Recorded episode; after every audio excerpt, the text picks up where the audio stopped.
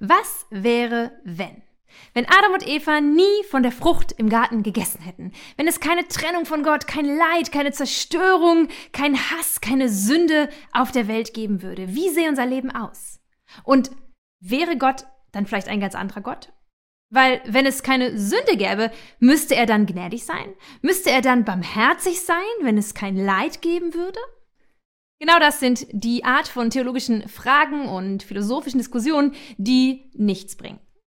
Heute schauen wir trotzdem in den Sündenfall bzw. in die Schöpfungsgeschichte der Bibel, denn dort finden wir ein paar ganz wichtige Bausteine für die Frage, wie wir in dieser Welt leben sollen.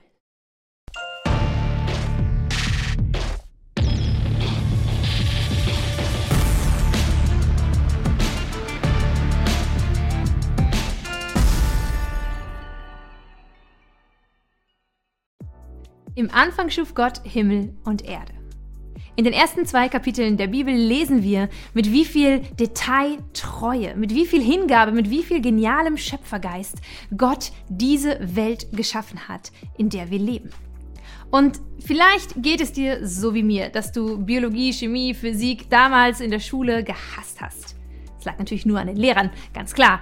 Aber wenn du nur ein wenig aufgepasst hast und vielleicht die eine oder andere Dokumentation in den letzten Jahren mal gesehen hast, dann müsste dich doch genauso wie mich, genauso wie jeden Menschen auf dieser Welt, eine unglaubliche Ehrfurcht ergreifen vor diesem Gott, der diese Welt in einem, in einem Gleichgewicht geschaffen hat dass es ermöglicht, dass wir hier Sauerstoff haben, dass wir Licht haben, Wärme, dass Leben stattfinden kann. Menschen, Tiere, Pflanzen.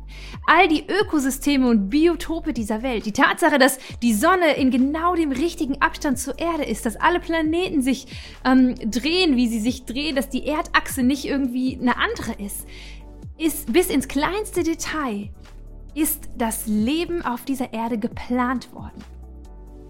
Wenn sich nur das ein oder andere Detail minimalst verändern würde, würden wir riesige Veränderungen sehen bis hin zu der völligen Auslöschung von allem Leben, weil einfach Leben nicht mehr möglich wäre. Und damit sind wir natürlich direkt bei dem ganz großen Thema unserer Zeit. Und ich glaube, es ist das Thema, das uns und die Generation nach uns äh, am heftigsten beschäftigen wird, dem Klimawandel. Und wenn du als Christ immer noch denkst, dass, ach, dieser ganze Klimawandel, die ganzen Diskussionen über Grün und Öko, ähm, das, das geht mich alles nichts an, oder sogar denkst, wie es einige leider, wie ich finde, auf, äh, ja, auch hier auf YouTube, auf den Social Media Kanälen irgendwie ständig immer so äh, postulieren, dass wir uns aufpassen müssen, ja, dass wir jetzt nicht äh, irgendwie Öko zu unserer neuen Religion machen, Klimaschutz zur neuen Religion.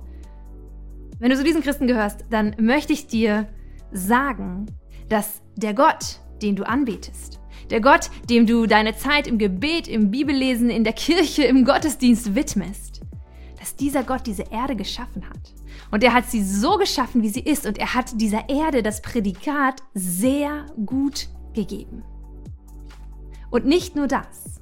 Gott hat auch dir und mir einen Auftrag gegeben, nämlich in seinem Sinne, an seiner Stadt diese Erde gut zu verwalten, sie zu bewahren, sie zu bebauen, auf sie aufzupassen.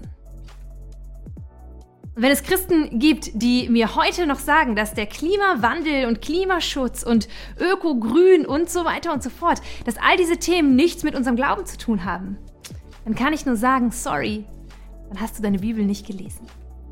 Lass uns reinschauen, was genau Gottes Idealvorstellung war, bevor Sünde Leid und Trennung in die Welt gekommen ist.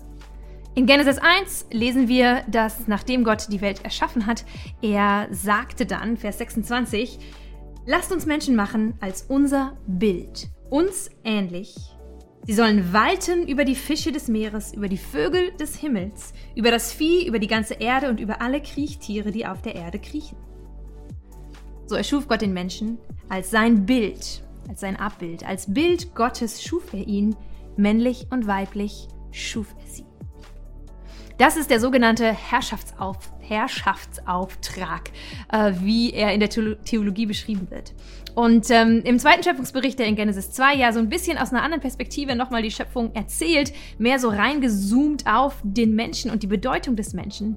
Auch da bekommt Adam einen ganz ähnlichen Auftrag, nämlich als er in den Garten Eden hineingebracht wird.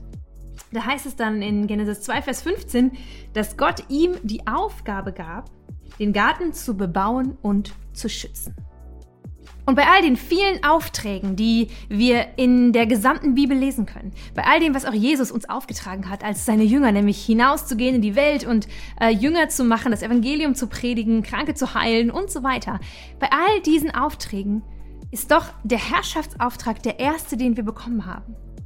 Und es war Gottes Vorstellung ursprünglich, dass die Menschen diese Erde gut in seinem Sinne verwalten würden. Zwei Dinge sind hier für mich ganz maßgebend. Der Herrschaftsauftrag an den Menschen war auf die Erde hin ausgelegt. Das bedeutet, dass Gott nie im Sinn hatte, dass Menschen über Menschen herrschen, sondern nur, dass Menschen über die Erde herrschen, über die Tiere herrschen. Das heißt, das Machtgefälle, das wir heute so sehen, dass äh, die Mächtigen, die Reichen oder die einfach äh, intellektuelleren, die eine bessere Ausbildung hatten oder einfach mehr Glück im Leben, dass die herrschen, dass die auf anderen Stellungen und Positionen sind als die Armen, die Benachteiligten, die sozial Schwächeren. Oder auch, dass Männer über Frauen herrschen. Oder dass ähm, Eltern über ihre Kinder herrschen. All das ist nicht das, was Gott sich im Ursprung gedacht hat, sondern im Ursprung waren Mann und Frau auf Augenhöhe. Menschen auf Augenhöhe, gleichberechtigt, ebenbürtig, als Menschen, Abbild Gottes. Und es gab nie einen Auftrag, dass Mensch über Mensch herrscht. Und ich glaube, dass vieles von dem Leid, was wir in dieser Welt sehen, daraus resultiert, dass Menschen angefangen haben, über andere Menschen zu herrschen. Das heißt, sie sind ihrem Auftrag von Gott her untreu geworden und haben angefangen, nicht nur über die Tiere, das Land und die Erde zu herrschen, sondern auch andere zu beherrschen. Und der zweite Aspekt, der ganz wichtig ist, ist, dass in diesem Wort herrschen, dass es nicht gemeint ist im Sinne eines beherrschen, sondern im Sinne des Dienens. Denn es sollte der Erde, den Tieren, allen, die in diesem Ökosystem gemeinsam leben, gut gehen, unter der Herrschaft des Menschen. Herrschen bedeutet, und das lesen wir im gesamten biblischen Kontext immer wieder, selbst oder in der größten Offenbarung eigentlich in Jesus selber, herrschen bedeutet immer dienen. Der, der herrscht, der oben ist, soll der Diener aller sein. Und auch hier, glaube ich, haben oder hat die Menschheit als Ganzes und wahrscheinlich du und ich immer mal wieder in unserem Alltag, wir haben versagt und wir versagen weil wir oft unsere Macht ausüben wollen, aus welchen Gründen auch immer, statt uns zu Dienern zu machen. Und ich glaube, wenn wir einfach nur diese beiden Aspekte, dass Menschen nicht über Menschen herrschen sollten und dass wir einander dienen sollten, dass wir der Schöpfung dienen sollten, dass wir dieses Wort herrschen eigentlich aus unserem Vokabular streichen und es mit dienen ersetzen. Wenn wir dieses Wort dienen als Leitplanke setzen würden für unser Leben, dann sehe unser Leben schon ganz anders aus. Denn wenn ich ein Diener bin, dann frage ich nicht, was will ich, was brauche ich, was muss ich haben, sondern dann frage ich, was dient mir. Und wenn ich diese Frage noch ein bisschen weiter ausbaue, was dient dem anderen? Was dient der Schöpfung? Was dient den Tieren, die Gott unter meine Verantwortung gestellt hat? Glaube, wenn wir uns diese Fragen stellen würden, dann wären wir schon viel weiter in einem Bewusstsein, dass wir Verantwortung haben für diese Welt, die Gott uns geschenkt hat. Macht euch die Erde untertan heißt nicht, ruiniert sie im Namen eines gottlosen Egoismus. Das hat ein deutscher Theologe vor kurzem formuliert und ähm, natürlich im Hinblick auf die gesamten Auswirkungen von unserem sehr egoistischen Konsum, sorry to say, ähm, im Hinblick auf die Auswirkungen auf den Klimawandel. Klimawandel ist ein Thema, das können wir nicht mehr wegdenken, das können wir auch nicht mehr wegargumentieren. Und ähm, vor zwei Jahren haben mein Mann und ich uns mal ganz ausführlich damit beschäftigt, was der Klimawandel eigentlich bedeutet, beziehungsweise auch was für Auswirkungen er haben wird, nicht nur auf uns, sondern wirklich global und wo wir Stellstrauben haben, wo wir Dinge bewegen können. Was wir tun können, wo unsere Verantwortung liegt, denn wir sehen, dass Gott uns diese Welt anvertraut hat. Und wir können uns nicht länger darauf ausruhen, dass wir sagen, ach ja, aber äh, es war halt Adam und Evas Schuld so ungefähr. Und wir können uns auch nicht länger darauf ausruhen, dass wir einfach warten, bis irgendwie da oben die äh, Politiker oder sonst wer der Entscheidungsmacht hat, gute Entscheidungen trifft für dieses Klima.